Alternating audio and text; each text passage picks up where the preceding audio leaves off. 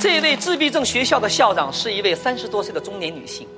记得跟她见面的时候，我还跟她说客套话呢。我说：“哎呦，您一个人支撑这么大的一个学校，太伟大了。”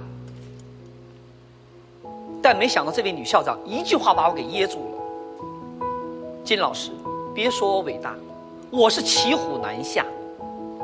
她说她在医学院刚毕业的那会儿，傻大学生一个，满脑子理想主义，立志投身于公益事业。觉得自己可以拯救人类，结果呢，一脚踏进去才知道什么叫上了贼船。他说，私立学校经营太困难不说，十一年了都，老公都跟我离婚了，我只能自己带着孩子苦苦的支撑着。我问他，那你没打算离开放弃吗？校长叹了口气说。想离开过多少回了，但走不掉啊！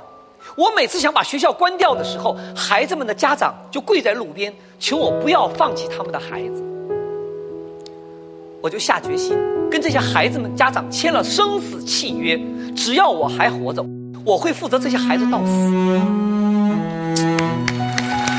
在这里，金姐想对我们的名人明星说的是：如果你们真的想做公益，那么就要有这位校长的爱心和毅力。